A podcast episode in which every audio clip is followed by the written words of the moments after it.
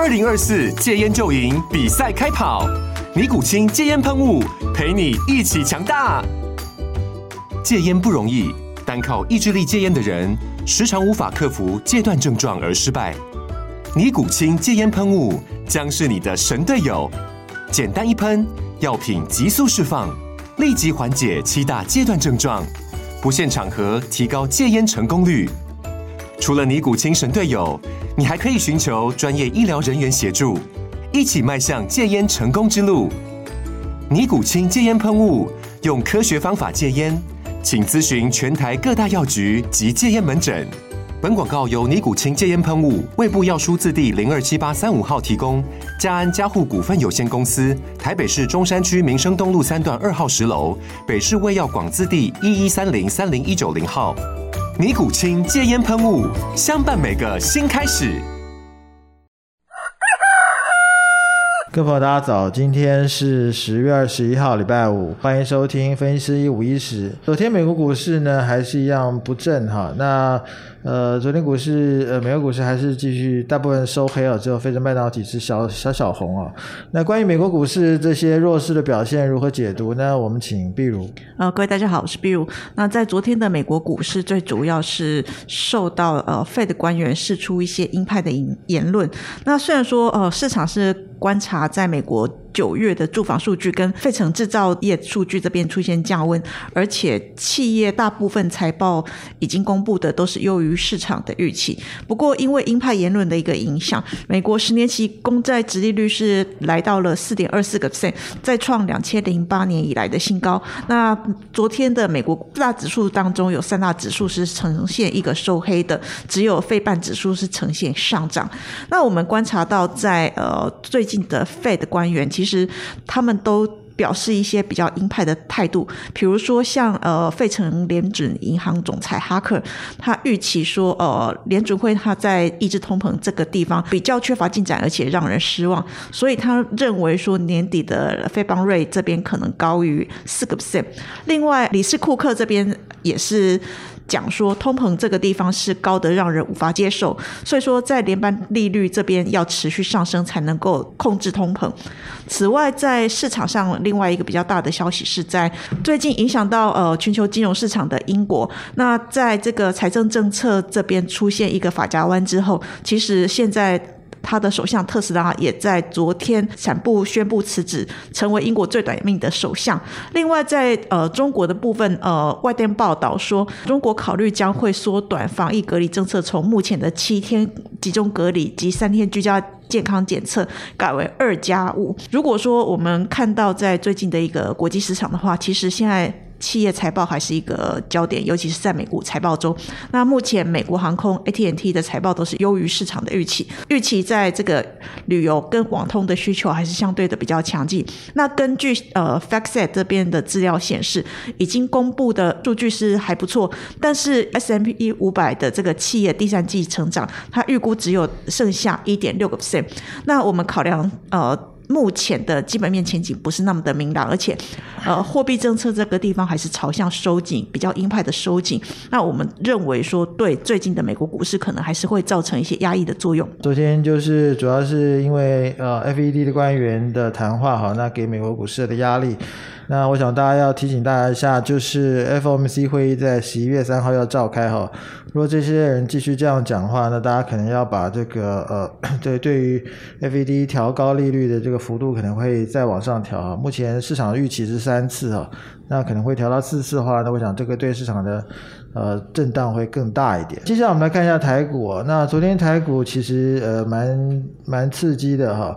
那关于台股呃昨天的大幅震荡表现有什么样的看法呢？我们请碧如。其实大家。在看昨天的台股都觉得相当的刺激，呃，包括说在台币的部分是贬续贬超过了我们见到了三十二点一块钱的这个价位，那大家也担心说资金流出，而且在呃最近的美国公债殖利率飙升、经济衰退，以及在这个费的呃十二月还可能喊出升息三码，而且这个三码的几率也明显的升高。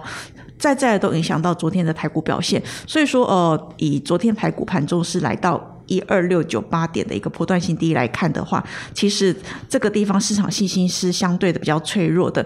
不过在比较下半场由金源代工这些全指股的拉抬之下，光是昨天的红 K 下影线就达到两百一十四点，而且成交量增加，增加都是在尾盘的一个。地方，那以这个礼拜四个交易日来看的话，总共跌了一百八十二点，跌幅是达到一点三九个 percent。昨天是收出带量长下影线的红 K，而且九日 K 只出现一个抵抗的状况。那盘市这个地方，它开始哦多方有一些抵抗的一个力道，所以应该后续还是会有跌升反弹的机会。可是我们观察说，指数在跌破五年线之后持续的走弱，而且最近低点越来低的状况并没有改变。即即便说最近九月的这个 K 值进入超卖区，那与低值的负开口扩大，可是整个趋势向下还是没有出现一个反转的一个状况。那以 K D 这边的一个修正的状况来看的话，那我们认为说可能还要一段时间的一个调整，而且十一月初还有 F O M C 会议，美国的其中选举，种种的不确定性。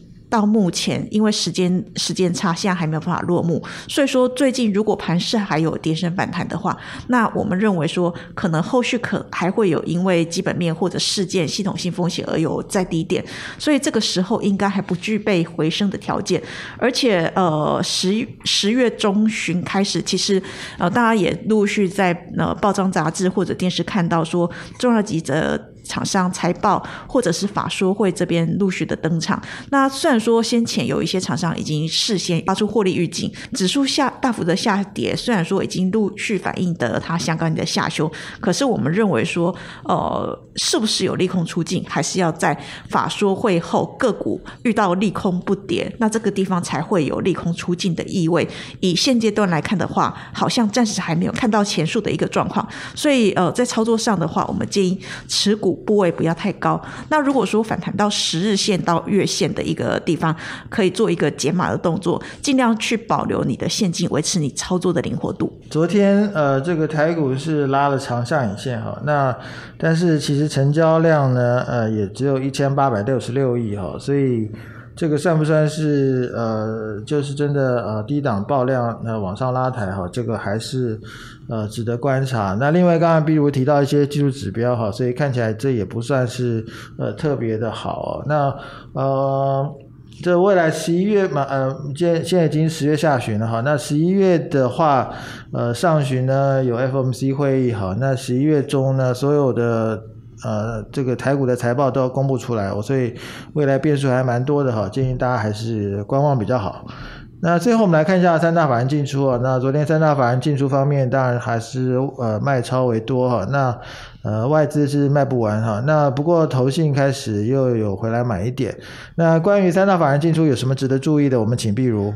那我们观察到，在昨天三大法人合计卖超一百四十亿元，在这一百四十亿元当中，外资就卖超了一百三十亿元。至于说投信的部分是呈现一个连续第二天的买超，但是买超金额是呈现一个缩小，只有五点四亿的一个状况。那我们来看到外资，呃，虽然说它卖超百亿的水准，可是它买超金额比较大的个股是包括了比较跌升的个股，这一些。族群里面包括了在晶圆代工，或者是在细制材，以及在原物料的部分，而且都是属于这个族群里面的龙头。另外，外资卖超金额最大的个股，则是在电子的组装以及 ABF 货柜航运的这个部分，还有呃一线的晶圆代工厂商。此外，在投信的部分，虽然说它买超金额缩小，但是我们观察到它这个买超的一个集中是在。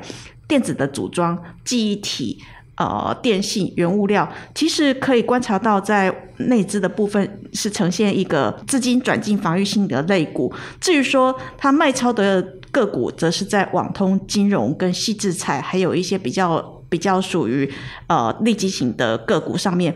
那如果说综合来看的话，我们可以明显发现外资。现在是接回叠升的一些细制材跟原物料的个股，内资的部分则是已经往防御型的类股。其实相对来讲，都是对于这个盘势的一个相对比较保守的态度。那至于说呃，他们调节的部分的话，呃。连续几天调节比较多的，则是在金源代工龙头的部分。在这里，外资呢，呃，的动作呢，哈，主要还是在调节晶圆代工的呃龙头部分哈。那另外一个 ABF 它又变成卖超了。那投信呢，我想买超部分呢，主要在电子组装啦，另外一个是记忆体，那这个还是呃这个美国管制的受惠股哈。那所以这个地方看起来呢，这个变化还呃每天的的连续性并不是很很很足够哈。所以我想这个地方操作还是必须要呃谨慎小心。那以上是今天的分析师一五一十。本公司与所推介分析之个别有价证券无不当之财务利益关系。本节目资料仅供参考，投资人应独立判断、审慎评估并自负投资风险。